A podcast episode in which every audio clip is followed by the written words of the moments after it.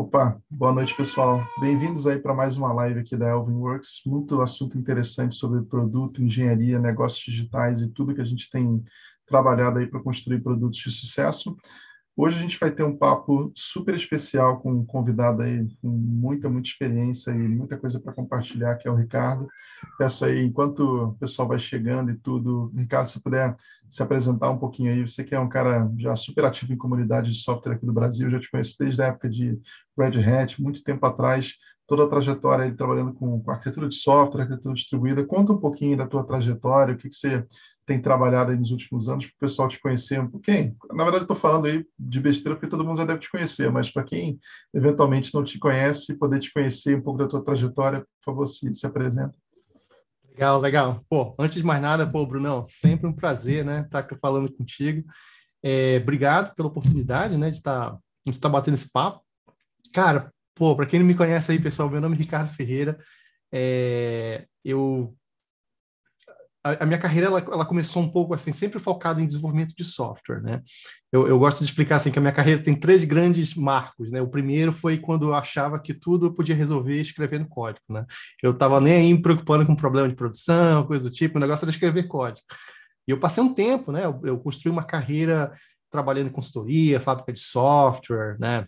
Várias, várias, várias cidades do Brasil também. Comecei em Belém do Pará, né? Que é onde eu, foi, eu cresci. Depois eu mudei para Belo Horizonte, onde eu comecei a me envolver com fábrica de software. Depois eu fui para São Paulo. E foi mais ou menos quando eu fui para São Paulo, que foi quando eu conheci o, o Brunão, né? É, eu comecei a trabalhar na Red Hat. Então foi aí que eu mudei um pouco meu foco de, ah, cara, não vou ser só mais escrever código. Agora eu vou, sim, eu continuo escrevendo código, mas eu vou também trabalhar com arquitetura de soluções. E aí eu comecei a me colocar um pezinho mais na questão do tipo, ah, legal, então eu tenho que me preocupar um pouco também sobre como é que a galera que vai manter o sistema vai, vai se comportar. Então foi aí que eu comecei a trabalhar bastante com tecnologias que tenha que expõem, né, as pessoas essa questão de arquitetura distribuída, né, arquitetura de alta disponibilidade, né, época áurea lá do JBoss, na época da Red Hat e tal, né, quem, quem lembra aí do famoso porta JMX do JBoss, lá expostos lá para a galera né, fazer exploit lá do, do, dos servidores. Mas enfim, e aí, depois da Red Hat, né, eu fui para a Oracle, onde eu passei, cara, eu passei oito anos na minha vida lá. E na Oracle foi uma trajetória interessante por várias razões, mas eu acho que dentre elas porque eu, eu evolui bastante nessa questão de arquitetura de soluções. Cara, eu conversava com o cliente, eu ia lá com, com os caras, sentia as dores deles de produção, as dores deles na hora de desenhar a aplicação para garantir que certas coisas não vão acontecer.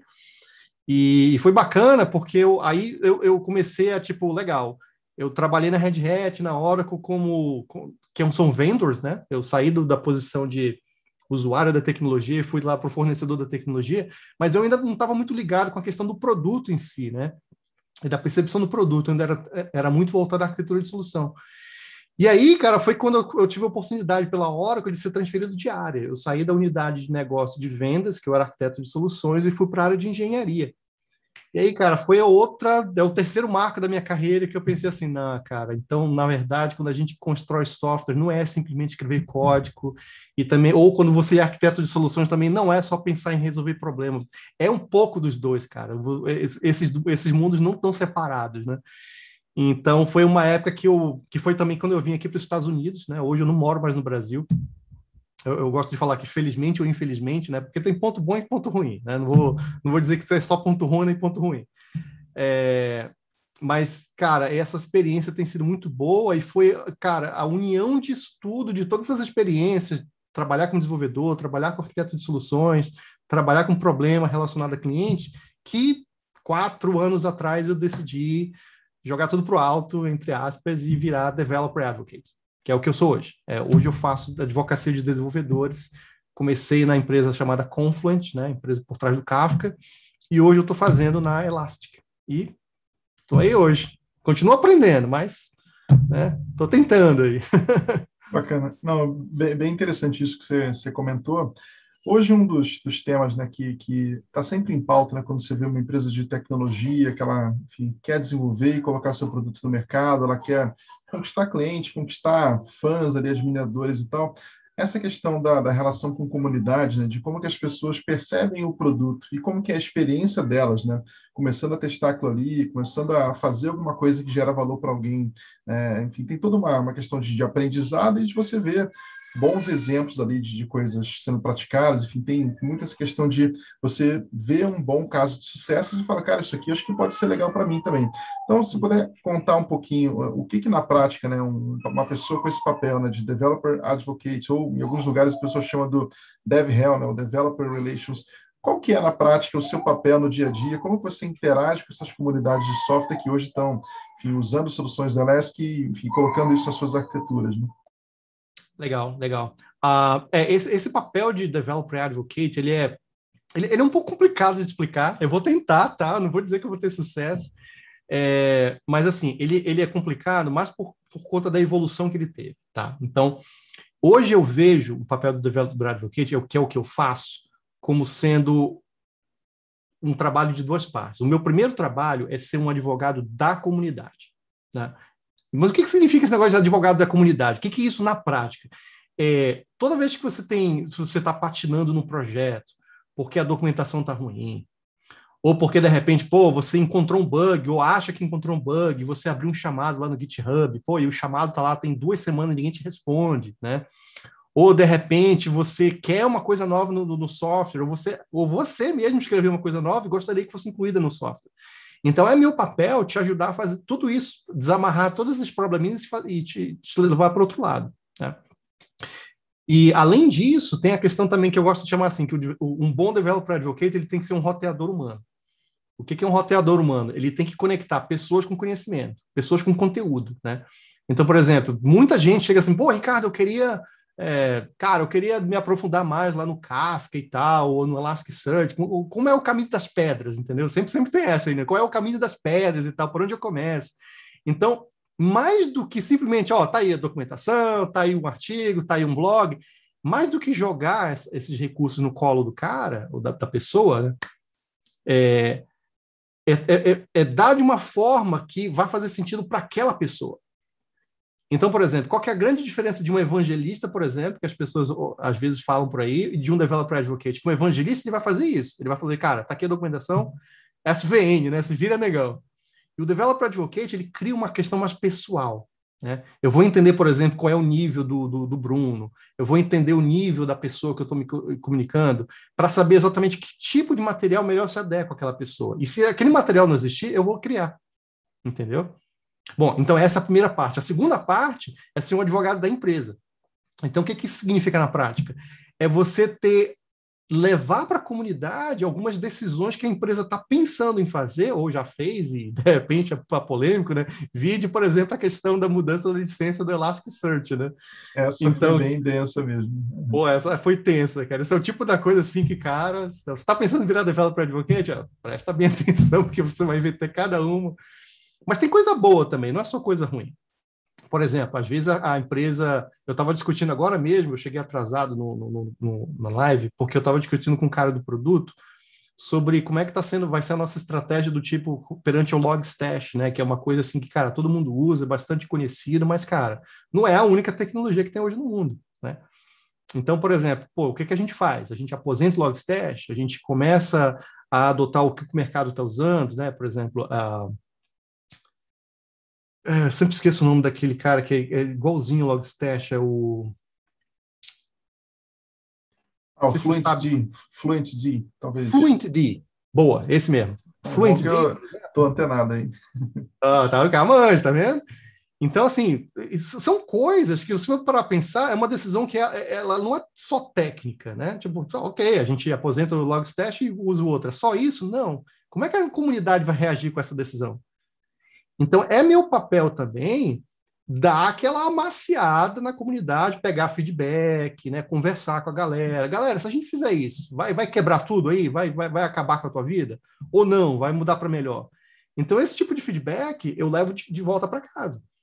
Entendeu? Então, Não, então é, é, o tempo inteiro, né? Você é, pega o que está acontecendo, por exemplo, em meetups, em canais ali, no, pode ser um GitHub e tal, e isso influencia diretamente na, na, no roadmap do produto, né, cara? O que, que é a comunidade, quem está de fato usando a tecnologia, percebe ali, e isso passa a ser um insumo também, né, para a empresa priorizar seu roadmap de acordo com o que está vindo ali da comunidade, né? Interessante. Isso. E, cara, é, é, é, esse meio de campo aí, cara. Então, assim, para quem, quem conhece aquele famoso trabalho lá de lobista, né? Que toda empresa tem um lobista, né? É um developer advocate, no última análise. Ele é o cara, ele é o diplomata, né? Ele é o cara que vai.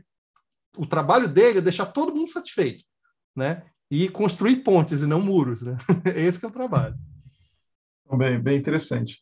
E, cara, assim, a, a Elastic é uma empresa que eu, eu já conheço e admiro há, há, um bom tempo, né, cara? É um dos produtos que eu sou javeiro também, igual, igual você, né? Enfim, claro que a gente mexe com outras linguagens, mas o Java tem aquele lugar especial ali no, no coração, né? Então, é aquela, aquela nossa zona de conforto ali que, cara, se o problema puder, enfim, envolver alguma coisa em Java, a gente conhece um pouco melhor.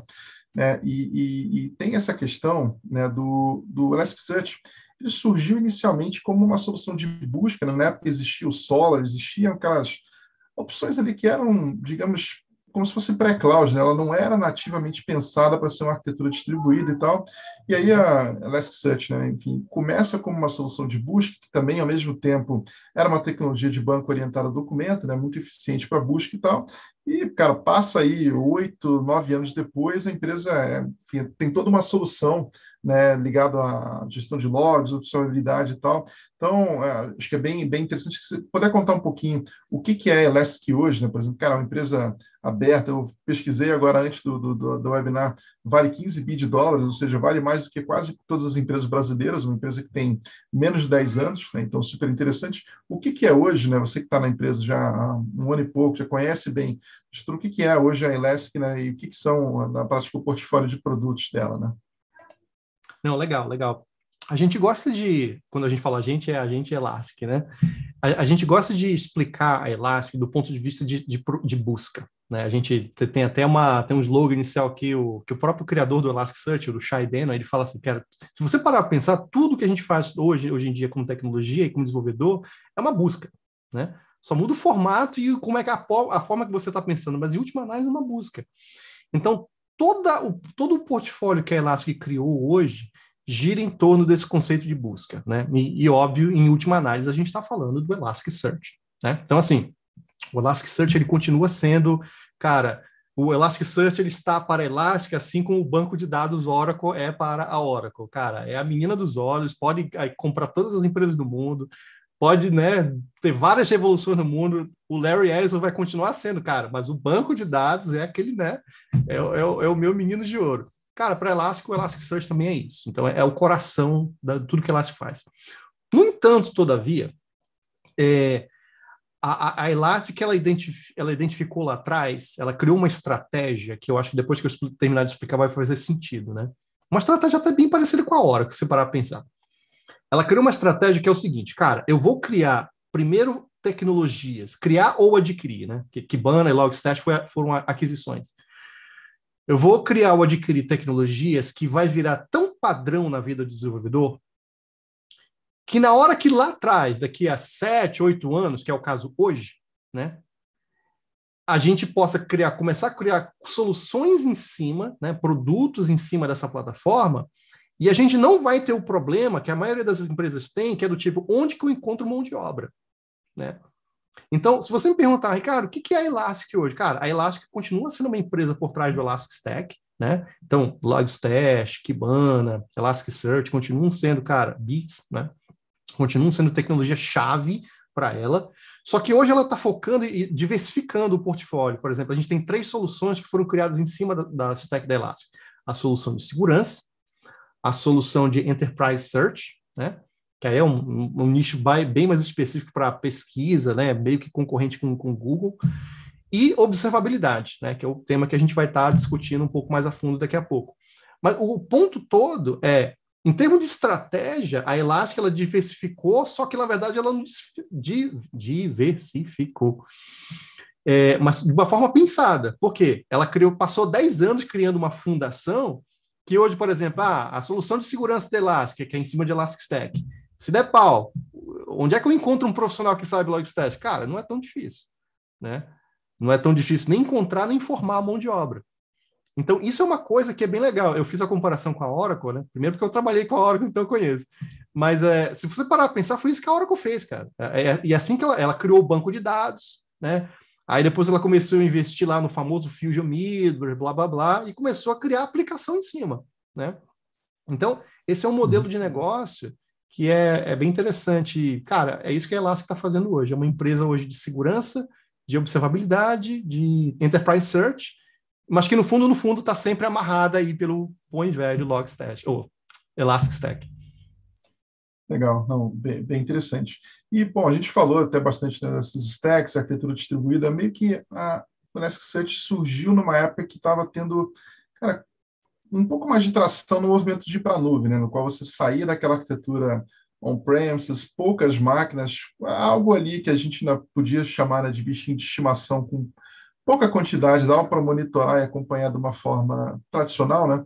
E quando vai para a nuvem, agora tem serverless, tem container, tem uma série de tipos né, de, de, de, processamento que a gente pode fazer. O monitoramento ele ficou muito difícil, né? Assim, ficou, não, não é mais aquele alvo parado, né? A gente tem que observar nossas arquiteturas e tudo que a gente está fazendo em produção de N formas, né? E aí até eu brinco, né, que a observabilidade eu considero que é o monitoramento da era da nuvem, né? Porque não é mais possível monitorar como a gente fazia antes, né?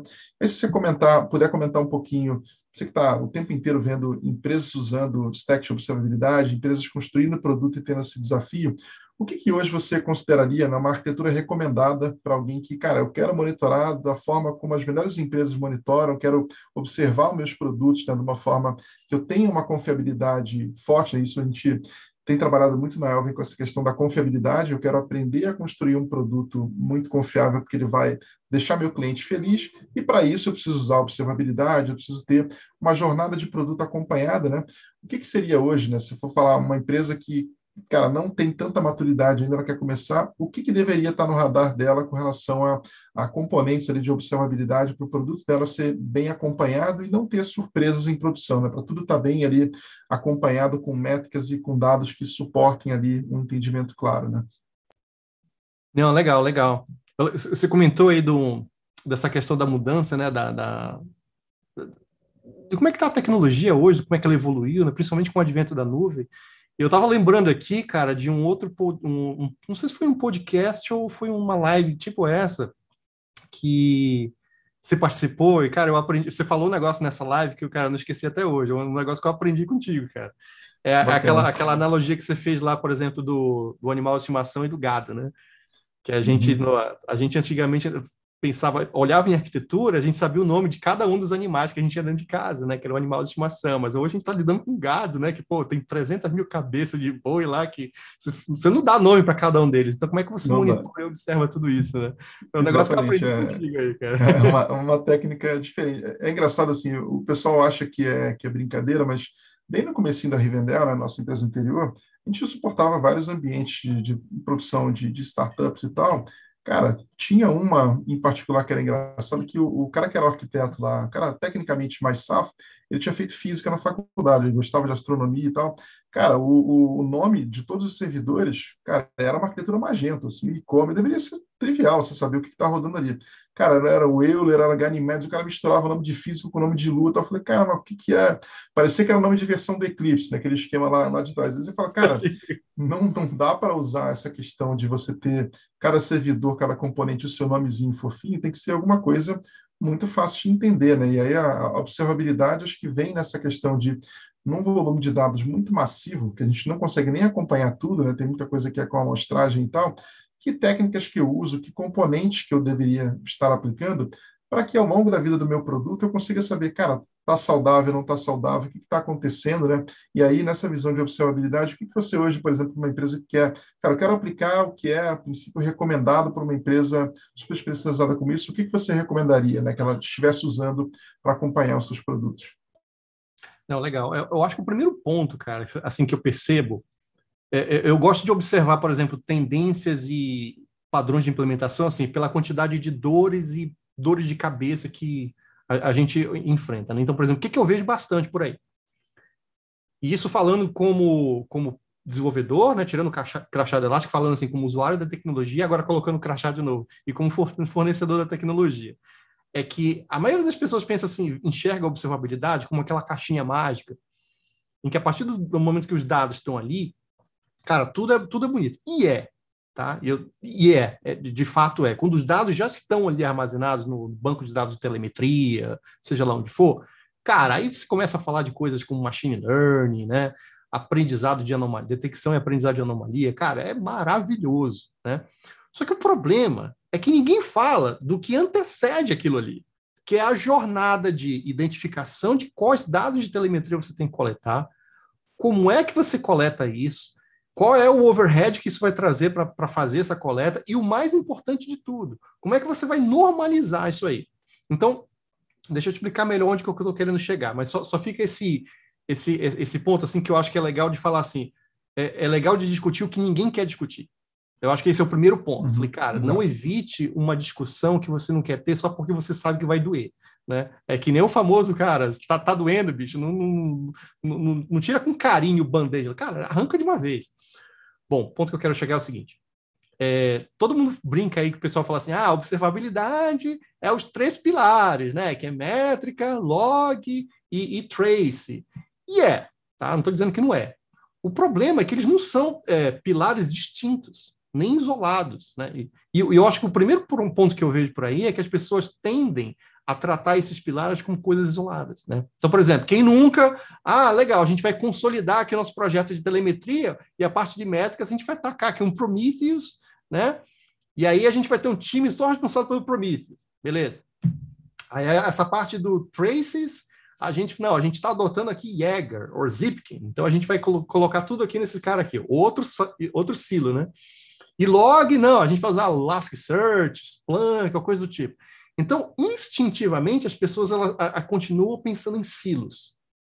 Ah, Ricardo, por quê? Porque é fácil, porque é cômodo, porque evita dor de cabeça, porque cada, cada macaco no seu galho, né? Então, eu acho que esse tipo de coisa é, é um ponto que, se você está querendo ah, estratégia estruturar. As palavras estão fugindo hoje. Estruturar uma, uma iniciativa de observabilidade séria, de verdade, eu acho que a primeira coisa que você tem que fazer é, cara, evite silo. Ah, vai doer, porque vai ter conflito de, de interesse, vai ter coisa, coisa do tipo. É, vai. E é parte disso. Né? É, surprise, surprise, né? Como diz o americano. É, é, é, normal, cara. Você vai ter que criar uma estratégia unificada. Então, promover essas discussões o quanto antes, eu acho que é, é, é interessante, né? É, evitar um pouco, por exemplo, o, coisas que. Eu, eu, lembro que nos últimos clientes, quando eu estava na Oracle do Brasil ainda, que eu visitei, foi a Telefônica daqui. E, cara, foi uma, foi uma visita que eu fiz, cara, que eu, eu, eu conheci um time responsável por storage. Eu, eu, foi a primeira vez na vida, por isso que me impressionou. Eu fiquei traumatizado com isso. Cara, tem um time inteiro focado só em storage. Então, esse conceito de criar times dedicados a uma coisa é algo que está meio que no DNA dos profissionais hoje em dia, novo ou velho. Então, é isso que tem que terminar um pouco, entendeu? Eu não estou entrando no mérito se está certo ou errado. Eu acho que é mais no mérito, cara, certo ou errado, se você quer que a observabilidade funcione, você tem que integrar, você tem que unificar, né? E aí entra a segunda parte do que eu sugeriria, né? Que é o quê?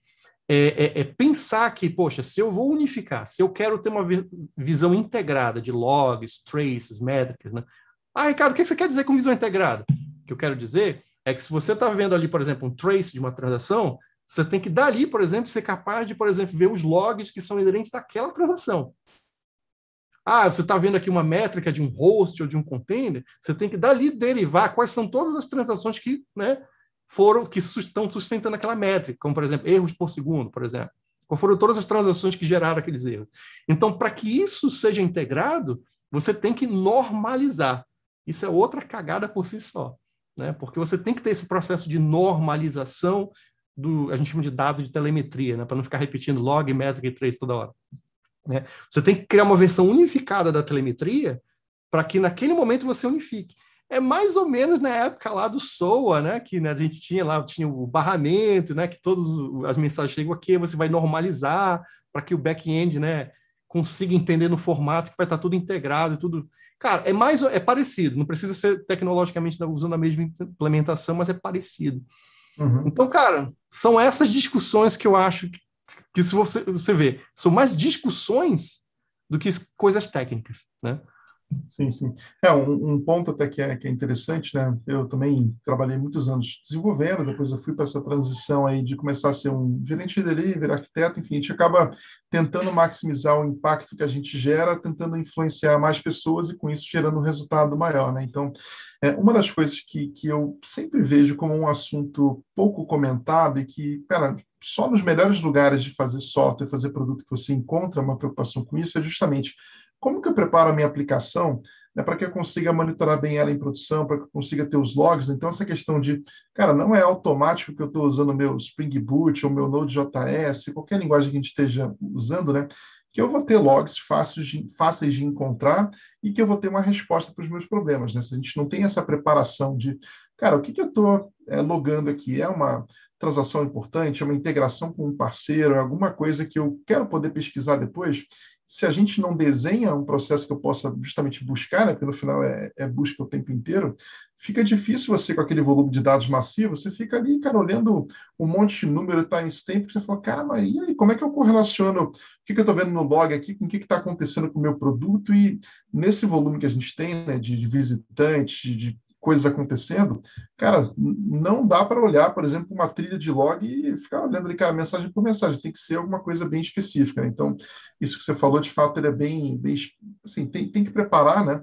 questão de, de health checks, preparar como que os logs vão ser enviados, né? E aí sim a gente consegue ter algo que vai ajudar a gente a entender o comportamento da aplicação em produção e de repente ter essa luz, né, de, de cara, entre várias coisas que estão acontecendo, o que, que é normal, o que, que não é normal, né, então isso é bem interessante, essa correlação de eventos, né. E você comentou um negócio aí, Bruno, que, cara, é mais pura verdade. É, logo, logo no início, você falou o seguinte, cara, essa discussão, ela tem que começar no desenho. Isso, isso é outra coisa também que eu percebo, que, que é algo que eu, eu, eu tento, né, trabalhar quando eu estou ajudando alguém com essa parte de observabilidade, que é, às vezes a gente pensa, são três, três visões diferentes, né? vamos chamar assim, três escolas diferentes. Né? Tem a escola que acha que observabilidade é para a galera de ops e monitoração. Né? Todo mundo, né? A gente, se a gente colocar em caixinhas, eu acho que essa é a maior caixinha, se parar para pensar. Né? De novo, né, para quem está escutando a gente aí, é, eu, eu, não gosto muito de entrar no mérito de que se as coisas são certas ou erradas. Né? Tem o que você faz e que o que você faz que funciona para você. Né?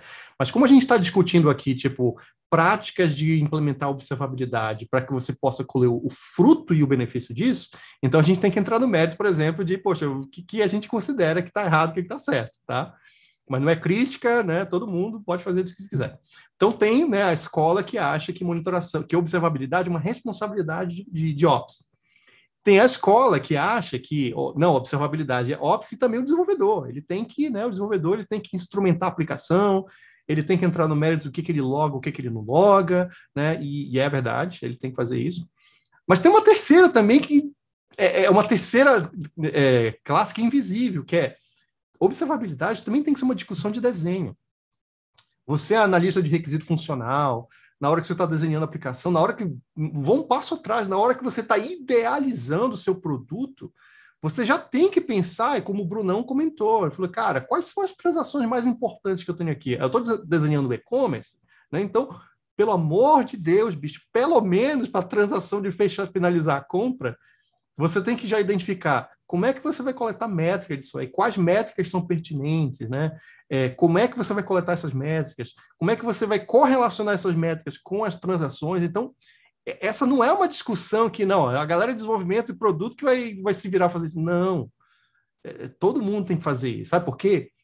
Porque na hora que dá o problema, as pessoas que realmente vão estar interessadas em saber disso é a galera de produto né, que desenhou o produto, os analistas de uhum. negócios, product Exatamente. owners. Né? É, um, um, tema que é interessante, assim, que é, tem uma grande discussão, a questão de team topologies, como que eu quero ter o meu produto autônomo, mas aí quem é que cuida do problema em produção e tal. Na época da Rio como a gente oferecia né, times de SRE para os clientes, a gente fazia isso, né?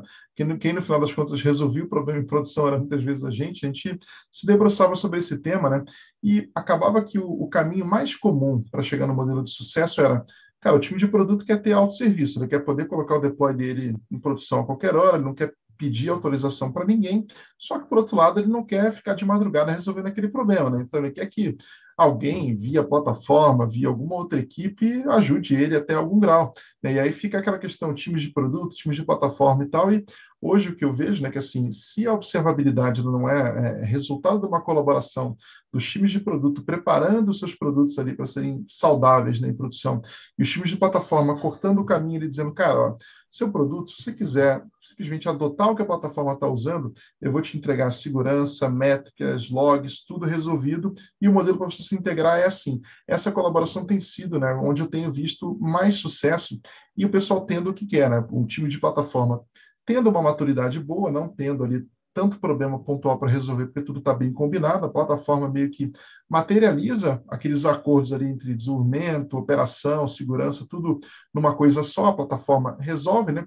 E o time de produto sabe, olha, a estrada pavimentada aqui para eu colocar meu produto em produção para me resolver todos esses pontos, significa, olha, meu repositório tem que ser desse jeito, meu pipeline daquele jeito, e aí eu vou preparar meus logs para o meu camarada lá que vai operar meu produto em produção poder me ajudar com isso. Então, acho que é muito é, esse tipo de padrão né, que, que a gente acaba vendo. Né? Então, acho que o, essa questão de plataforma de observabilidade é meio que o que materializa os acordos entre todos os times para que a operação é, seja confiável e todo mundo possa dormir tranquilo. Né? Não, ninguém quer ficar on call fim de semana inteiro. Né? Então, é bem, On call, on call não, não, tem que ser objetivo, né? Tem que ser só algo que você faz se precisar, né? Exatamente. E, e, bacana, Ricardo, acho que um, um, dos pontos que acontece bastante, né? A gente já viveu alguns ambientes com stat log gigante. Qualquer produto, quando traciona muito, tem muito cliente, muita transação acontecendo, naturalmente vai produzir muitos logs, né? E não é tão trivial para quem está começando a trabalhar com isso, você ter uma arquitetura que suporte isso de uma forma fácil. Né? Então, por exemplo, às vezes você tem, vamos pensar um, um Big Brother, né? Cara, tem um pico de votação, de acesso ali, que é muito, muito maior do que um volume de acesso, por exemplo, numa hora que está todo mundo dormindo e tal. Então, as arquiteturas de nuvem suportam isso bem, essa questão da, da sazonalidade, uma volatilidade grande, e aí, é, um dos pontos que existe é, cara, como que eu consigo ter uma estrutura de logs que consiga receber um volume muito grande por períodos curtos, um momento ali, de repente, mais intenso, e que não custe um absurdo, né? Assim, não, não fique superdimensionada para aqueles 99% do tempo que eu não tenho tanto acesso. Que modelos que você tem visto, assim, de padrão, que o pessoal tem, tem conseguido trabalhar com o pico sem ficar caro demais e ficar uma estrutura difícil de manter, né? Não, legal, legal. É, Bom, eu, eu, eu, vou, eu vou te responder isso assim, usando a minha experiência que eu tenho com Elasticsearch, né? Eu não sei como outras soluções de log, né, como Splunk ou, ou Logs, Logs.io funcionam.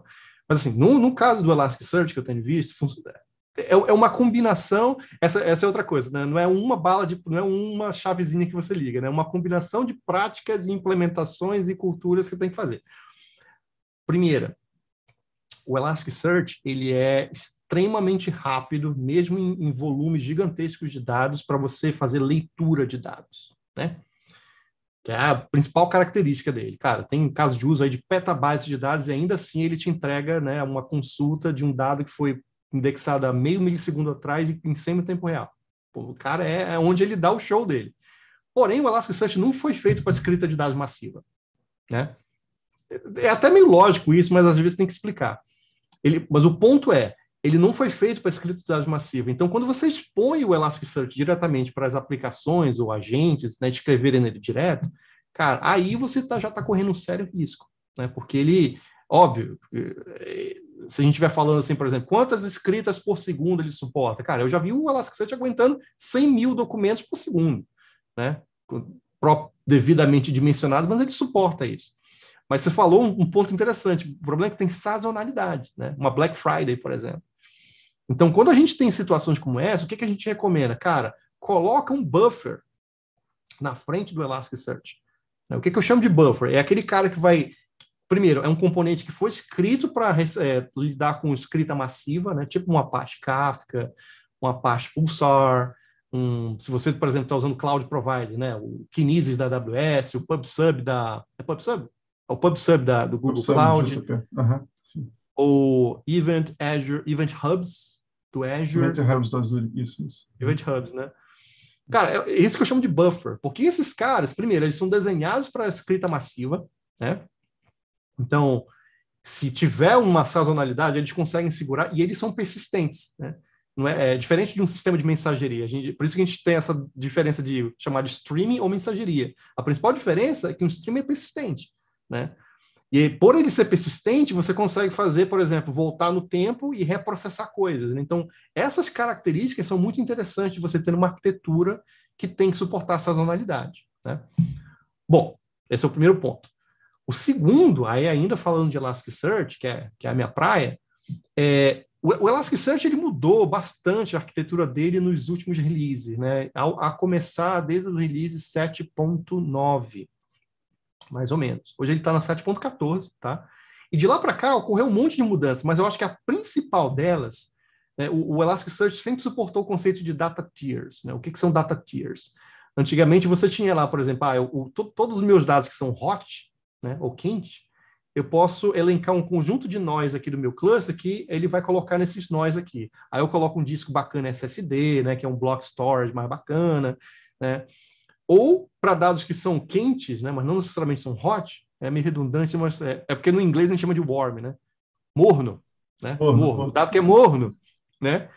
É, você pode colocar, pô, já um disco magnético, né, rotacional, que é um pouquinho mais barato, tem uma durabilidade semelhante, mas ele não é tão performático, né? Então fica economicamente viável. Bom, isso aí sempre teve, né? Para quem é de Elasticsearch sabe que isso aí é o feijão com arroz dele. O que teve nos últimos releases que tem a ver com isso que a gente está falando, é a introdução de outro, dois tiers diferentes, que é o Frozen Tier e o Searchable Snapshots. Tá? É, esses caras, o que, que eles fazem? Eles conseguem fazer um offload de toda essa parte de todo o dataset do Elasticsearch para que toda a parte de escrita, na verdade, vá para um object storage. Olha que bacana, que a gente sabe que é durável e é infinitamente mais barato que se comparado Sim. com block storage. Né? mais resiliente também, né? tem uma distribuição geográfica muito maior. Né? Não, Exato, replicação, redundância em availability zones, cara, é um negócio fantástico. Mas o, trazendo para o mundo do Elasticsearch, que é essa que era a grande dor de cabeça, de como é que você mantém o Elasticsearch economicamente viável quando você pensa em sazonalidade e escala, né? Porque essa é a grande dor. Antigamente você tinha que crescer um cluster Elasticsearch colocando storage, storage e compute é, é, junto, né? Cada nó era uma combinação de storage e compute, memória RAM, CPU e storage. Agora não. Você pode crescer o seu storage, que é Object Storage, né? e ter um conjunto finito de, de, de compute nodes, efetivamente, que vão cuidar só da parte do protocolo distribuído do Elasticsearch. Né? Então, cara, aí você está tendo uma economia absurda de, de poder acomodar, tipo, anos de dados sem, na verdade, você dar as calças né, no, no curso do, do, do Elasticsearch, e ainda assim tornando transparente, porque a API é a mesma. Né? Ah, Ricardo, mas a performance vai ser a mesma? Não, óbvio. Né? Se você fizer uma consulta a um documento que ele está armazenado lá no snapshot, que está salvo, binário, lá no S3 da vida, o Elasticsearch vai transparentemente pegar aquele documento, rematerializar para dentro do cluster, colocar no cache e servir aquele documento. É óbvio que isso aí não vai ser ter a mesma performance que você teria, né, por exemplo, se fosse num disco SSD. Né? Mas qual que é a vantagem? Quando já está em cache, a segunda requisição vai bem mais rápido. Isso é outra coisa que o Elasticsearch colocou também. Tem uma camada de cache agora. Isso então, é um bem, bem interessante isso que você falou, porque assim, até num, num dos posts que eu fiz aí fazendo divulgação do, do webinar e tal, estava a questão que, antes do Elasticsearch, né, quando a gente pensava só banco relacional, né, o NoSQL ainda estava bem embrionário nessa época, aí, 2010, 11, tinha alguns casos de uso, a gente ouvia falar DynamoDB, Neo4j e tal, mas era tudo muito, cara, alguém está usando, alguém no mundo inventou, mas não era uma Telefone padrão. Né? É, não era algo que a gente estava nos nossos produtos é, tão frequentemente usando, né? Isso que você comentou, né, de você ter, por exemplo, compute nodes, né, que são puramente processamento, e o Object Store passa a ser o repositório, traz então uma capacidade de você escalar horizontalmente esse processamento. Né? Você passa a ter múltiplos nós, né? porque eu peguei um, um, dos clientes que a gente suportou na época da Rivendell, era uma quantidade tão bizarra de logs assim, produzidos, né? Então, tantos servidores, containers, etc. e tal, que a interface de rede do cluster né, de, de, logs não conseguia receber aquela quantidade de mensagens se fosse feito sincronamente. Né? Então, até você falou né, do buffer, a gente, nesse cenário lá foi feito o Kafka era o para-choque, né, cara, segura o tranco que for, depois você controla a vazão para escrever dentro do seu cluster de uma forma legal. Mas então, esse problema nem existe mais, né? Porque se você tem a capacidade de escalar horizontalmente, né? mais nós para processar e tal, mais interface de rede para receber, cara, a, volatilidade que for, o cluster automaticamente responde a isso. Isso era um desafio. Como antes era um acoplado, de fato, né, do, do processamento com storage, não é trivial você, por exemplo, cara, faz um autoscaling de uma máquina que tem um tera de storage, cara, não é não é tanto assim, né? Tem essas questões, né, também do, do shard, né, do, do consistência eventual, existe uma sincronização de dados ali para acontecer. Então, é interessante que a arquitetura evoluiu para algo que era um problema difícil, assim, cara, não era aquele aquele aquele profissional com dois anos de carreira que conseguia resolver bem uma arquitetura assim. Agora ficou ficou bem mais fácil. Interessante, eu não sabia dessa, dessa atualização da arquitetura, não, bem, bem legal. É, são para quem estiver ouvindo aí a gente, são, são duas features do Elasticsearch. É, eu posso colocar, passar o link depois para a gente. Aí o, o, Bruno vai colocar na descrição do vídeo do YouTube. Mas o primeiro chama Frozen Tier, ou camada da era do gelo, traduza como quiser e searchable snapshots, né? Que é, que é, justamente o que o nome implica, né? É você ter, por exemplo, dados dos seus documentos vão parar no snapshot, no formato binário que está num block object storage, mas ele continua sendo searchable. Isso aqui é bacana.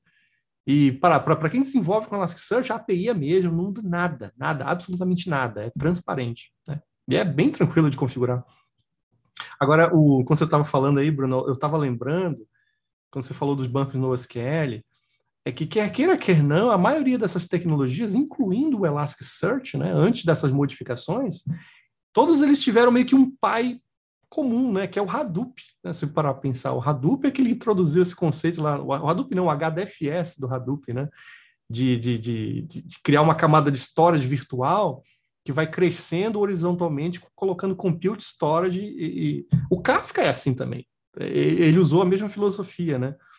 Então, acho que a maioria das tecnologias de NoSQL, mensageria, elas tiveram esse, essa herança né, filosófica do Hadoop e agora eles estão se reinventando porque viram, opa, a gente tem que mudar porque não vai dar certo, não. É igual aquela figura do, do macaco da evolução, né?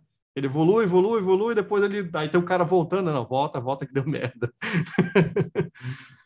com certeza. É, é, essa questão de você até no modelo do Hadoop, né, modelos, a Amazon fez muito isso e tal, você pegar um hardware commodity, né, e com uma, uma camada de software, conseguir tornar aquilo ali confiável, escalável e tal, é onde você aumenta a escalabilidade sem ter aquela questão, antigamente aqueles storage NetApp, aqueles negócios que assim, era proibitivamente caro, não escalável, né, você consegue tornar mais interessante com uma arquitetura distribuída que pode ser, inclusive, multi-data center, multi-região, bem, bem interessante nessa, nessa linha. Yep. E, e Ricardo, um, um, dos pontos assim, que a gente trabalha bastante aqui na, na, na Elvin, né, que é meio que a, a, nos últimos 10 anos de carreira tem sido muito nesse tema, é a questão do SRE, da confiabilidade, como que você prepara o seu produto né, para colocar em produção. Um dos artefatos que eu acho bem interessante do SRE é o Launch Checklist, né, que ele fala, cara, o que, que você tem que se preparar, o que, que um time de produto, arquitetura, tem que é, colocar ali na arquitetura para que esse produto possa ser operado né, com, com, sucesso. Então, por exemplo, até um, um exemplo, na época que a gente fez muito benchmark, por exemplo, o Google comprou o YouTube, muitos anos, nem lembro que ano que foi, tem, tem muito tempo, né? E o, o YouTube era um produto super massivo, super crítico e tal, e não tinha um time de SRE igual ao do Google. Você imagina diferença de tamanho que tinha. E, e, existia esse combinado, né, cara? O time de produto quer ser autônomo, ele não quer é, ter que operar aquele produto 24 por 7, aquela questão toda, né? E o time de SRE ele não quer receber né, um produto que está capenga ali, que vai dar problema o tempo inteiro. Então, o launch checklist é como se fosse formalizar aquele acordo de, cara, o que, que você precisa preparar no seu produto né, para colocar em produção para que eu consiga operar com sucesso. Numa visão, por exemplo, alguém que quer colocar um novo cluster no Elasticsearch, uma stack de observabilidade dessa em produção e ele não sabe tão bem, cara, o que eu tenho que tomar cuidado, assim, como que eu, por exemplo, o Elasticsearch, ele, até um tempo atrás, ele tinha muito aquela questão da, da segurança pelo perímetro, né? Você, se deixasse ele com a API aberta publicamente e tal, você estava arriscado a ter os dados apagados, então o MongoDB tinha o mesmo problema, né? Alguém que está querendo colocar um produto né, como esse né, em produção, que é um cluster, tem vários componentes e tal, o que, que deveria ser assim, ponto, os pontos principais de atenção que, que as pessoas devem se preparar para cara, eu quero colocar, mas de uma forma segura, enfim, resiliente, que não vai dar problema. O que, que seria, assim, dicas ali para alguém é, colocar isso no ar sem ter erro de principiante, porque está começando com a tecnologia agora, né? Não, legal, legal, legal, legal. É, tem, tem, tem, tem vários pontos, cara, assim, a gente está falando de Elasticsearch especificamente, né? Eu acho que o primeiro é mappings. Isso aí, cara, eu, eu tô para te dizer, assim, que principalmente por conta do meu trabalho como developer advocate, lidando com é, fóruns e eventos e coisas do tipo, toda vez que alguém vem comentar de algum problema, ou que eu vou ajudar com algum problema, 99% das vezes tem a ver com mapping, né? Então, deixa eu explicar o que, que isso significa na prática. É, toda, toda a mágica que a gente comentou ainda agora, né? O Elasticsearch, ele dá show de bola pra, é, na hora de servir documentos em semi-tempo real. É isso que ele faz de, de melhor. Mas, cara, para que ele possa fazer isso, ele tem uma. Ele, ele usa um banco de dados, é uma estrutura de dados, na verdade, mais do que um banco de dados, chamado índice invertido. Né? Ou seja, quando ele cataloga ou indexa um documento, ele tem que meio que popular esse índice invertido para que quando você faça uma pesquisa, essa pesquisa seja extremamente rápida. Né? É como se fosse aquele. Você pega um livro, né? É, o índice invertido é aquela, aquele índice que fica no final do livro, né? Que aí o, você procura a palavra-chave que você está lá, aí ele sabe, ah, não, está na página tal. O Elasticsearch, para quem conhece o algoritmo dele, ele faz exatamente isso. Né? Por isso que ele é tão rápido. Bom, mas o ponto é, se você não usa um mapping, né, o Elasticsearch ele vai. Todo mundo fala assim: ah, o Elasticsearch ele é schemaless, né? É, não. não, não é não. Ele, ele, ele parece que é, mas ele não deveria ser. O que você se você não cria um mapping, ele vai tentar fazer uma varredura do documento e tentar supor uma estrutura de dados que vai ser o teu esquema daquele documento e vai popular é, aqueles índices invertidos de forma, tipo, baseado no que ele supôs, né? E ele não é mágico, né? Ele não é mágico, ele vai fazer o melhor dele. Se você deixar uma criar um documento, começar a indexar, indexar, indexar, fatalmente você vai ter problemas do tipo, ah, o shard está muito lento, ah, em menos de 10 dias de produção aqui, eu estou começando uma agregação que rodava em um segundo, agora está demorando, sei lá, uma hora para executar.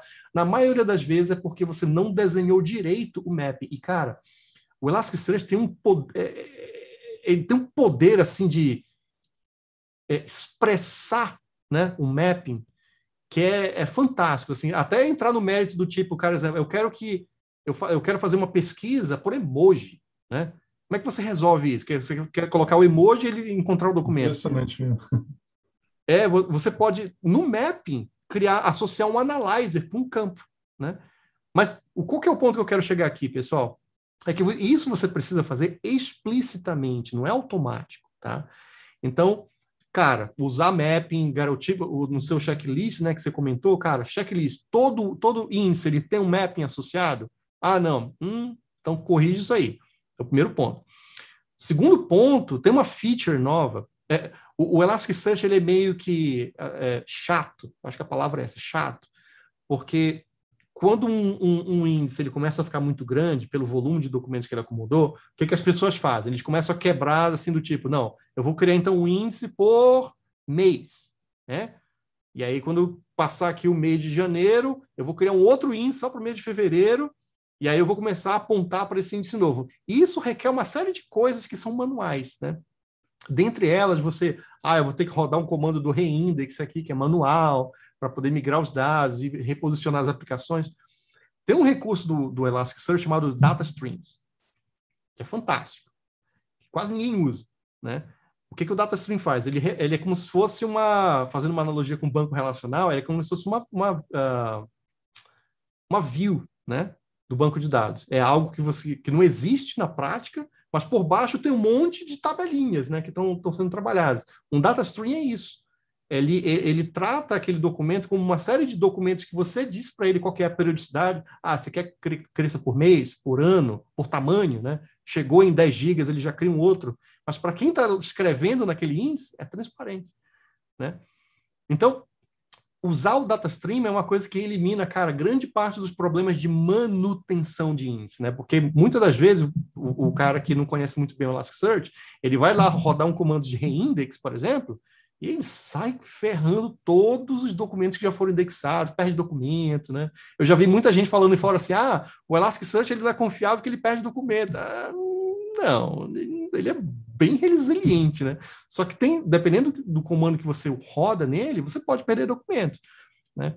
Mas aí você está entrando naquela seara, pô, não, você não está rodando o, o, o, comando sem saber o que está fazendo, né? Bom, sim, sim. data streams é uma, é outra coisa que é, que é bem comum também, né? O, o Elasticsearch, ele, ele, tem um limite teórico. Todo mundo, assim, quando desenha uma solução com Elasticsearch, pensa assim, ah, eu vou testar aqui com 10, 100, mil documentos para ver se funciona, né? O famoso é o Hello World para ver se funciona, antes de colocar para produção. Mas o todo todo índice, quando você joga uma query nele, ele vai te retornar por padrão até 10 mil documentos. Para quem já fez essa experiência, já, já deve ter visto esse ponto. Se você tentar recuperar mais do que isso, ele vai dar pau, né? E aí você tem duas alternativas. Ou você pode ir na configuração do índice e aumentar aquilo ali. Se você precisar, por exemplo, ah, eu quero, eu estou lidando aqui com algo que pode me retornar 100 mil documentos, né? Numa consulta só. Ah, você está lidando com esse caso? Então você tem um parâmetro que você faz isso, mas ninguém, ninguém mexe naquele parâmetro, né? E aí todo mundo fala assim, pô, mandei uma consulta lá e nunca está passando de 10 mil. Por quê? Por isso. Bom, Aí você pode ou resolver da, for da força bruta, né? É que nem tuning de JVM, né? Que a gente fazia antigamente. Ah, tá dando problema de out of memory. O que a gente faz? Aumenta a memória, né?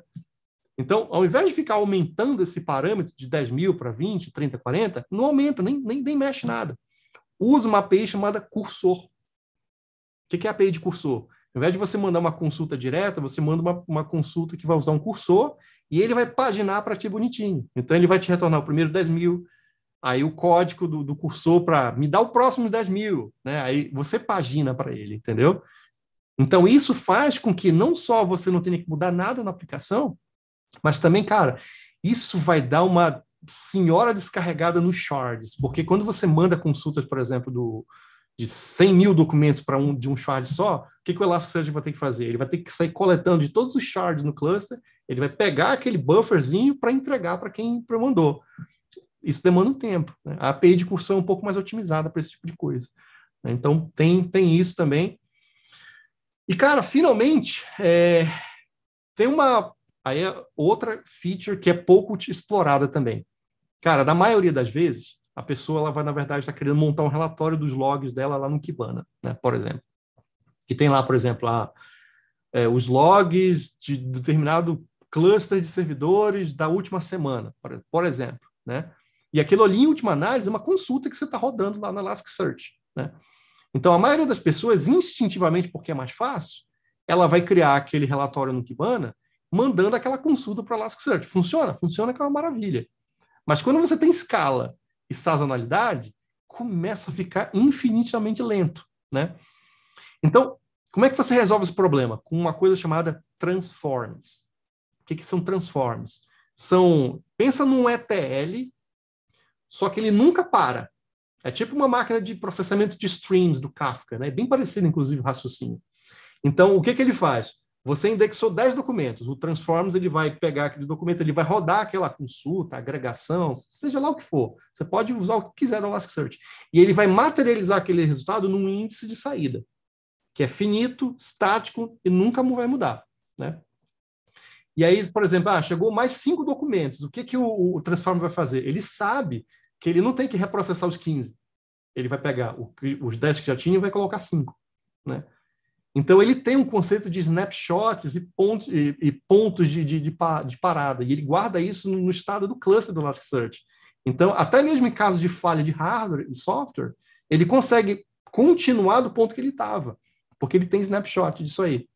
Então, o que, que isso vai garantir, pessoal, em, outro, em outra análise? É que o relatório do lado Kibana, ele sempre vai estar servindo os dados que são atualizados, sem necessariamente ficar rodando a mesma consulta no cluster Elasticsearch toda vez, entendeu? Porque para para pensar, você pode já pré-computar aquilo, aquilo ali. Você só precisa atualizar a diferença, né? Então, Transforms é um recurso que, cara, é interessante a galera explorar, porque qual é o outro problema número um que o pessoal reclama de Elasticsearch? Ah, com, quando o volume de dados aumenta, ele começa a ficar lento. E aí volta o problema para a galera de infra, né? Tipo, ah, legal, como é que a gente resolve? tem, tem marretada e força bruta, quer colocar mais hardware, ou né, pensar numa arquitetura mais elaborada, que nem usar transforms. Interessante. Isso que você comentou, e até comentando aquele problema né, de JVM, out of memory, etc. e tal, é, é um negócio que é contraintuitivo, mas eu já vi vários produtos, né, várias arquiteturas Java em produção, JBoss, WebLogic e tal. Se você reduz a memória, ele melhora, porque assim, pega, por exemplo, uma máquina muito grande, sei lá, tem 64 GB de memória. Então, você vai dar tudo aquilo ali para o teu, teu processo JVM processar. Cara, é um tamanho enorme de memória para varrer. Você tem o garbage collector que vai ter que percorrer aquilo ali tudo. Se o seu produto, de repente, ele precisa de 10% daquilo, e ele pode percorrer muito menos tempo, às vezes, fazer essa métrica, fazer um fine tuning realmente com dado real, é mais efetivo do que a gente seguir a nossa intuição e falar, cara, vamos dar o máximo de memória, porque às vezes mais é, atrapalha, né? em vez de, de, de, você tornar o problema melhor. Então, essas questões de tuning e, sei lá, teste de carga, um profiling que traga uma visão mais, mais interessante, é bem interessante. Bom, a gente já sabe aí que o Ricardo, se vocês tiverem qualquer dúvida, estão com dor de barriga aí, o Ricardo consegue prover o caminho, uma documentação, então realmente coisas bem, bem interessantes. Né? E, Ricardo, tem um, ponto, eu conheci o Elasticsearch primeiro como Elasticsearch, depois como solução ali de, de logs também, tem o RK e tal, e um tempo atrás, não sei exatamente quando que surgiu, surgiu o famoso aí agora é, Observability Stack, né? Você comentou que é uma confusão comum, né? Que o pessoal conhece muito o LK, que virou meio que o LK Stack, já tem uma outra stack agora que você comentou que foi criada em cima aí dessas soluções. Você poderia comentar um pouquinho o que, que é uma, até onde vai uma coisa, quando que começa outra, o que, que é na prática hoje é, essa visão de, de, soluções? Acho que ajuda o pessoal a entender, cara, qual que é o Elasticsearch que eu preciso usar, né? Qual que é, o, é a stack que eu de fato preciso para o meu produto, né? Não, legal, legal. Essa é uma pergunta interessante. É, que isso é algo, inclusive, que eu acho que eu tô, eu tô, eu tô devendo de, de promover mais discussões sobre, né? Porque eu vejo muita confusão. Mas a confusão é, é, é o, a, a Elastic, ela, ela meio que ela, ela, ela sofre de um problema, que eu não sei se é um problema bom ou ruim, né? Que é o que eu chamo assim, da, a síndrome da, da Nike ou Apple, né? O, qual que é a síndrome da Nike da Apple? A, a Apple são, são duas marcas muito populares, né? O, isso que é a parte boa, né? Mas para quem trabalha na e na Nike, que cria produtos, né, ele sofre um problema muito grande que é como criar uma identidade para aquele produto, né? Porque em última análise, por conta da brand da empresa ser tão tão tão forte, né? O pessoal fala assim: ah, não interessa qual é o produto, o cara está usando Nike, né? Ah, não interessa qual é o produto, o cara está usando Apple, né? Então o produto ele não tem mais identidade, o que importa é a brand total. E eu vejo que isso acontece muito com Elastic, né? Por exemplo, quando o pessoal fala assim, ah, Elastic, Cara, você está referindo aqui ao Elasticsearch, ao Elk, ao Elastic Stack, ao Enterprise Search, ao SIEM, ao observabilidade, entendeu? Então, Elastic virou sinônimo. Então, é porque isso eu falei, é bom e é ruim. Eu acho que é bom porque pô, alguém lá atrás de marketing fez um, tra um, trabalho muito bem feito de criar essa marca forte, mas isso cria um problema de identidade das soluções. Então, por exemplo, eu vejo muita gente confundindo, por exemplo, Elastic Observability, por exemplo, né? Com Elastic Stack. Ah, usa Elastic para observabilidade. Ah, o que, que, isso significa na prática? Né? É o, eu vou colocar o Elk, né? E não, na verdade, muito pelo contrário. Olha, olha que interessante. Para você usar a observabilidade da Elastic, você não precisa do Elk. Você não precisa nem de Logstash, né? Então, essas são, na verdade, respondendo a tua pergunta agora, Brunão, é, é observabilidade, segurança, enterprise search, essas são, na verdade, soluções ou, digamos, produtos né, que a Elastic ela construiu em cima do Elastic Stack. Então, do ponto de vista de arquitetura e topologia, é para quem usa o Elastic Observabilidade, ele está usando pelo menos o Elasticsearch e o Kibana. Agora, o que, que, é importante de notar disso aí é que você não tá, você só está usando, você está e não está usando. Né? O que, que eu quero dizer com isso? Cara, você não vê o Elasticsearch, você não vê o Kibana, né? Você para de olhar eles como tecnologias individuais e você passa a olhar a solução que foi criada em cima. Né? Eu acho que isso é muito que eu acho que é o ponto principal da diferença. Né? Então, quando a gente fala assim Elastic Observability, a gente está falando da solução que integra, por exemplo, traces, logs e métricas numa visão unificada, né, que vai dar ao usuário a possibilidade de você trabalhar essa questão de observabilidade, usando, por exemplo, as features de machine learning, né, que vai te dar, por exemplo, o suporte a OpenTelemetry, por exemplo, né, que então, da, daí você já começa a ver, ah, realmente eu estou vendo que está indo para um caminho e já não tem nada a ver lá com o bom e velho Elasticsearch ou o bom e velho Kibana, entendeu? Já, já, já é, uma, é uma discussão diferente, tá? Mas no fundo, no fundo, o Elasticsearch, eles, eles são essas peças comuns que estão por parte da solução, né? É, abriu o capô, tá lá, o Elasticsearchzão, o Kibana, tá todo mundo lá. Então entrega, entrega uma abstração diferente, né? Você já, já pega aquele trabalho de integração, de junção ali já percorrido, né? Isso, exatamente, exatamente. É, eu, eu, trabalhava na uma empresa que eu trabalhava antes da Elastic, era a Confluent, né? A Confluent, para quem não conhece, é a empresa que está por trás do Kafka. E a Confluent, elas tá, eles estão na mesma pegada também. A, a Confluent, ela está ela, tá, ela é um pouco mais nova que a Elastic, né? Mas ela já está há mais ou menos seis anos criando todo esse, esse parafernália em torno do Kafka, né, que eles chamam de Confluent Platform, e está tornando o Kafka uma tecnologia padrão, mas o objetivo dela, né, para quem acompanha a Confluent vai ver daqui a alguns anos, eles vão começar a lançar produtos em cima do Kafka. Então, você, e você não, teoricamente, não tem que mais ver Kafka, né? Kafka vai ser só o motor que está por baixo, mas você não está vendo mais o Kafka, né? Você não deveria, pelo menos. Então, assim, a relação de Elastic Observability, Elasticsearch, Elastic é a mesma. É, são soluções em que o intuito não é você ver o motor, é você ver o carro. não, bem interessante. É isso que você comentou, é bacana que a gente na, na nossa plataforma, né, no, no 1P, a gente faz algo que é muito parecido. Né? Você pega nessa jornada SRE e DevOps, você tem vários pequenos silos de dados, porque até acho que o mercado americano estimulava um pouco isso. Você tinha aquela solução que vai fazer um pedacinho da jornada, vai fazer muito bem, vai valer uhum. 10 bilhões fazendo só aquele pedacinho. Isso para o investidor era muito interessante, para o time talvez, só que para o time que tinha que operar aquilo, você falava, cara, tem que integrar então monitoramento com controle de versão com CI e CD. Cara, viravam 8, 10 ferramentas que a gente percebia? Era muito difícil para um time novo que não fosse muito, muito já experiente saber até escolher o que, que ele vai usar, como que ele vai integrar e tal. Então, juntar essa proposta de valor tudo numa única solução que, que simplifica é uma etapa, uma forma de você fazer algumas escolhas até pelo cliente. Olha, eu vou escolher para você como que eu integro e tal. A gente tem feito isso na pegada de, de confiabilidade, juntando a jornada de produto também, porque uma das coisas que a gente acredita é você tem log, você tem tracing, você tem um monte de coisas que vão te ajudar né, a, a, entender aquilo ali, mas quase sempre é, um produto cai em produção não é porque a Amazon está fora, não é porque o Google falha. Cara, é muito raro a plataforma de nuvem falhar. É muito mais provável você ter cometido algum engano, algum teste falho no teu desenvolvimento e aquilo estourar em produção do que, enfim, o teu problema ter sido que a Amazon está pegando fogo. Cara, é quase é. impossível.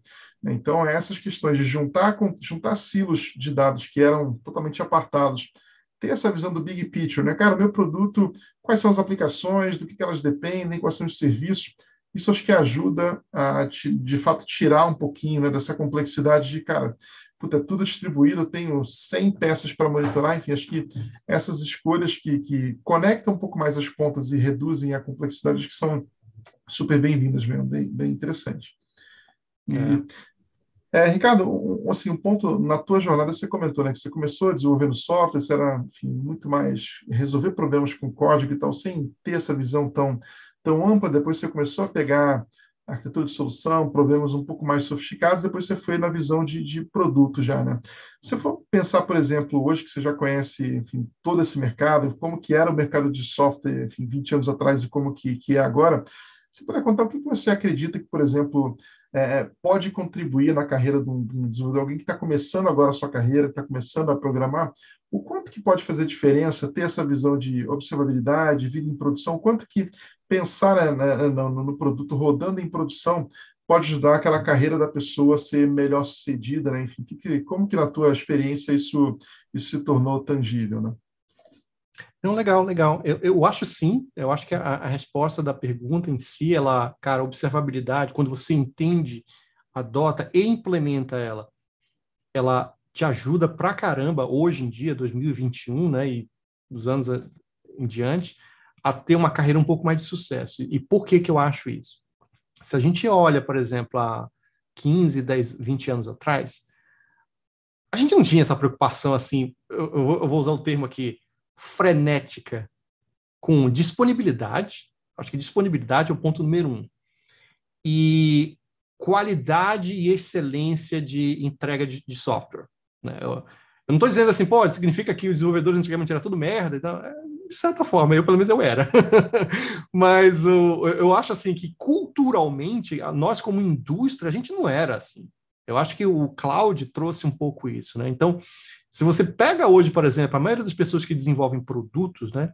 E aí até esquecendo o lado técnico por um lado, mas todo mundo precisa hoje entregar um produto que tenha disponibilidade, porque a experiência do usuário, cara, é, é, é a moeda de troca hoje em dia. Né? Um, um, software, um produto que ele é lento, ou que não está disponível, ou que quase nunca está tá disponível, cara, não vai entregar valor, todo mundo já vai odiar de cara. É essa que eu acho que é a diferença, porque antigamente a gente tolerava esse tipo de coisa. Eu lembro, por exemplo, que, cara, a gente tinha lá, por exemplo, quando eu declarava imposto de renda lá no sistema lá do, do do, do IRPF lá, no, do, que era escrito em Delphi ainda, cara, o negócio não era nem a versão Java ainda. E aí o negócio, na hora de emitir a, a, a declaração, estava pau, que estava sobrecarregado, a gente falou assim, é, não, é... Sabe aquela coisa de, que a gente incorpora o problema? É, não, porque está sobrecarregado, né? Amanhã eu tento.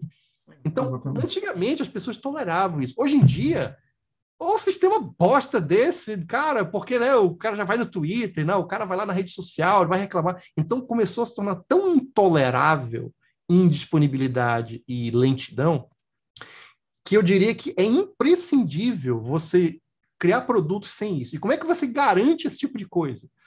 Com duas coisas. Primeiro, como o Brunão está né, tá trabalhando aí na, na, na, na, empresa já tem um tempo, né? Para quem acompanha, acompanha a live dele, criar confiabilidade nos sistemas, né? Cara, isso é uma prática que não tem como fugir. Isso não tem a ver muito só com produto e tecnologia, não. Tem a ver com o que o Brunão está ensinando aqui nessas lives, né? Ou está compartilhando conhecimento dessas lives. É, é cultura, tem, é coisa que ou você faz ou você não faz. E além disso, que é meio que uma perna da disciplina de confiabilidade, né? É observabilidade. Né? Porque, cara, você não. Diz o famoso ditado: você não consegue controlar aquilo que você não consegue medir. Né? É aquela máxima lá que todo mundo conhece. Então, cara, se você não pensar em observabilidade logo no primeiro momento, na hora que der o problema, você não vai ser capaz de, por exemplo, garantir disponibilidade ou coisa do tipo, né? porque você não, não, consegue nem fazer as perguntas certas, né? Porque o sistema não foi projetado para responder aquelas perguntas, né? Então, é, a disciplina de observabilidade, quando você adota, você vai começar a ser exposto a coisas do tipo, cara, o que são os, os sinais de, os quatro sinais de ouro tradicionais, né? Por exemplo, você, a primeira coisa que você tem que ter na cabeça, quais são os quatro sinais de ouro tradicionais, né? Você sabe, zero de tráfego, é, número de erros, latência, qual é o outro? Ah, é, saturação, saturação.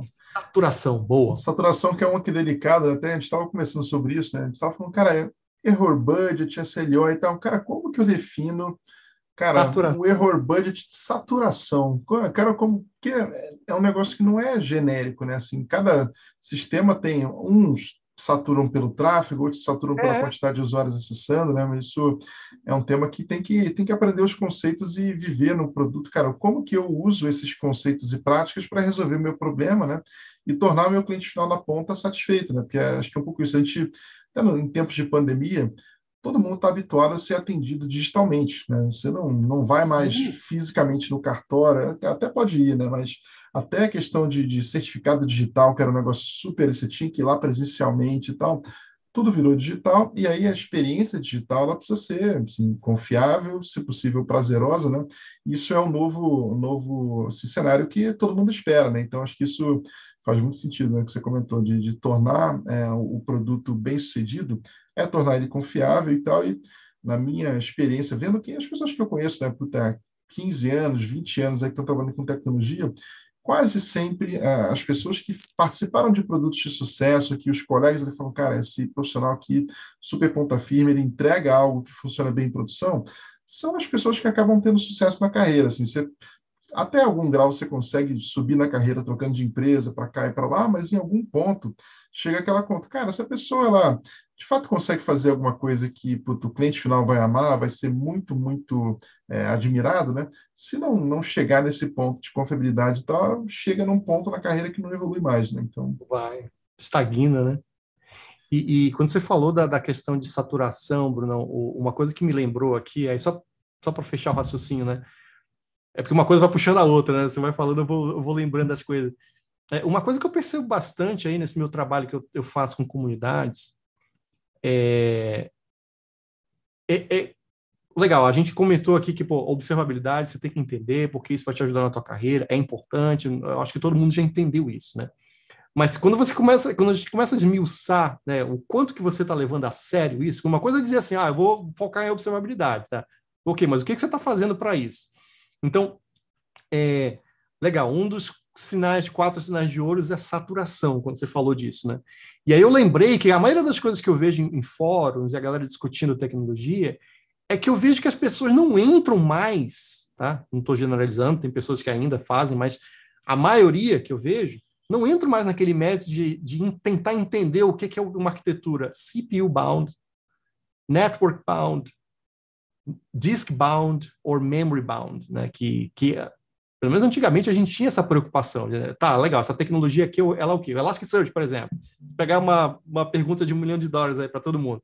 Elasticsearch é o quê? Uma, é uma tecnologia que ela pega mais disco, CPU, memória ou rede? Né? Quem sabe dizer aí? Não precisa pensar muito, a resposta é disco e rede. Esses são os principais ofensores do Elasticsearch. Né? Então, o que a gente chama que ela é uma tecnologia é, disk-bound, e network bound. Bom, o que que eu tô, por que, que eu estou falando isso? Quando bem, quando bem configurado, né? Porque se configurar mal alguma coisa, pode ter uma carga de processamento. CPU e memória, né? Também pode doer, mas bem configurado seria mais é, rede I/O mesmo, né? É. E, e, onde que isso é relevante na, na, questão da saturação? Porque quando a gente fala assim, ah, eu tenho que monitorar a saturação, legal, isso, na teoria é legal. Mas como é que você monitora a saturação uma arquitetura que ela é distribuída e tem, tem um microserviço aqui, por exemplo, que ele está fazendo um cálculo, lógico, ele é CPU bound, e já tem um outro aqui que ele tem mais a ver com armazenamento e propagação de streams, então ele é network disk bound. Só que você tem que olhar o sistema como um todo. Como é que você calcula a saturação disso, entrando no mérito da saturação de cada um deles, sem entender o que, que é disk, I/O, network. Então, cara, isso é uma coisa, é, uma, é um detalhe pequeno mas que se você parar para pensar, cara, faz toda a diferença em, em quanto que você está levando a sério realmente monitorar aquele, né, saturação, por exemplo. O que, o que é saturação? O que é um sistema saturado? É um sistema que o banco de dados, o storage passou de ao watermark de 80%, né? Ah, é porque o load balancer passou de mil requisições por segundo. Esse é o teu critério de saturação, entendeu? Então, eu acho que tem que ir muito mais a fundo, né? Principalmente por conta daquilo que a gente discutiu lá no início, né? Que, cara, a gente está vivendo hoje um mundo que as tecnologias estão muito distribuídas e complicadas, cara. Não é mais não é mais aquele servidor Apachezinho que você ia lá, SSH nele, dava um tail no log e já estava tudo beleza. Agora está muito complexo, velho. Então... Uhum. E até existe essa expectativa, né? por exemplo, focando em ser customer-centric, né? toda empresa é, deveria buscar ser isso e tal, todo mundo deveria pensar, cara, como que eu garanto a melhor experiência possível para o meu cliente e tal.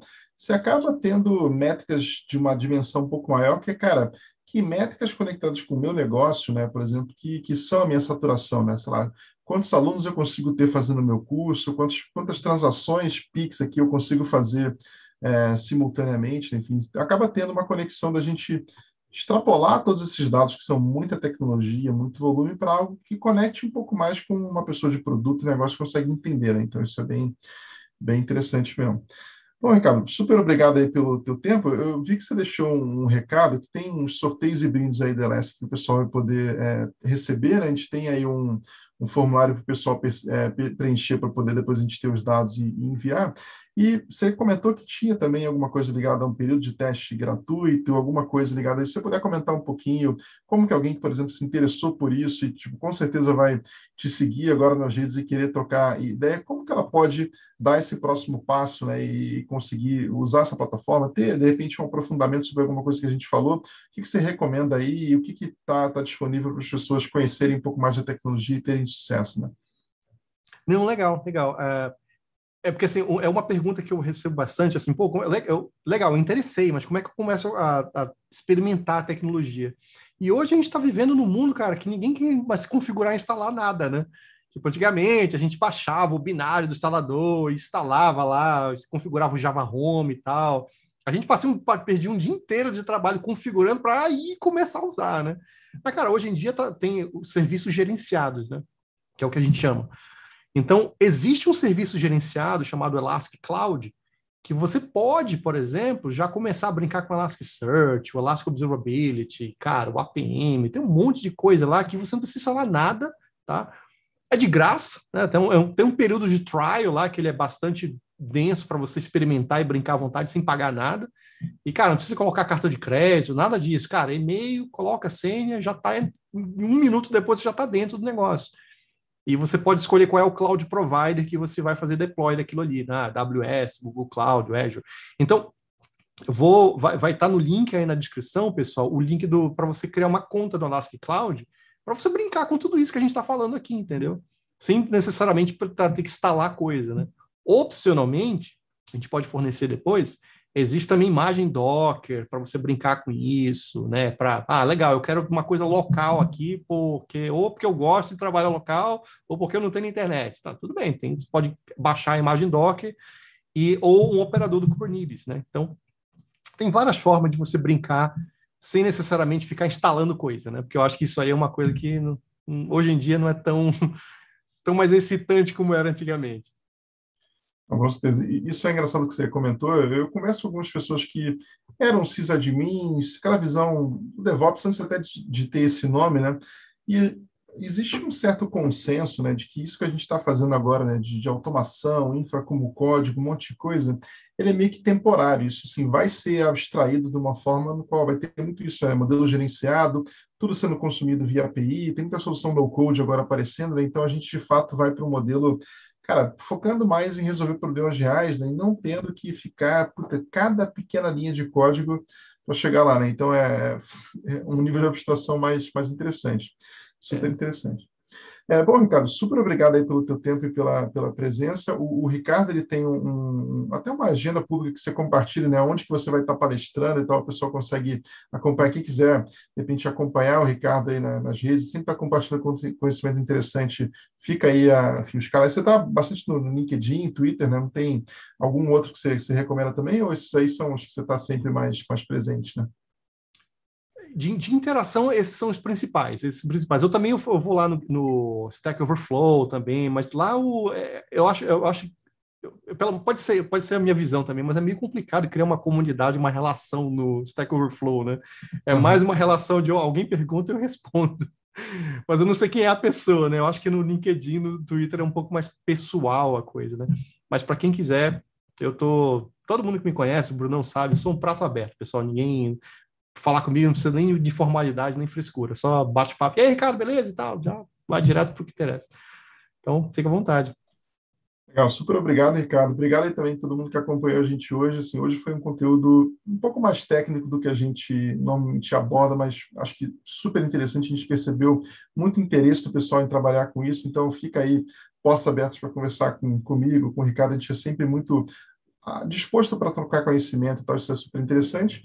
E dou a dica aí para quem quiser seguir acompanhando esses nossos conteúdos, engenharia de confiabilidade, como tornar o seu produto melhor sucedido fazendo a engenharia de direito. Nosso canal vai ter sempre bastante conteúdo legal. Se não, não assinou ainda o canal, por favor, subscreve e até semana que vem, então, pessoal. Muito obrigado. Hein? Obrigado, Ricardo. Obrigado, Bruno. Que isso. Tchau, tchau.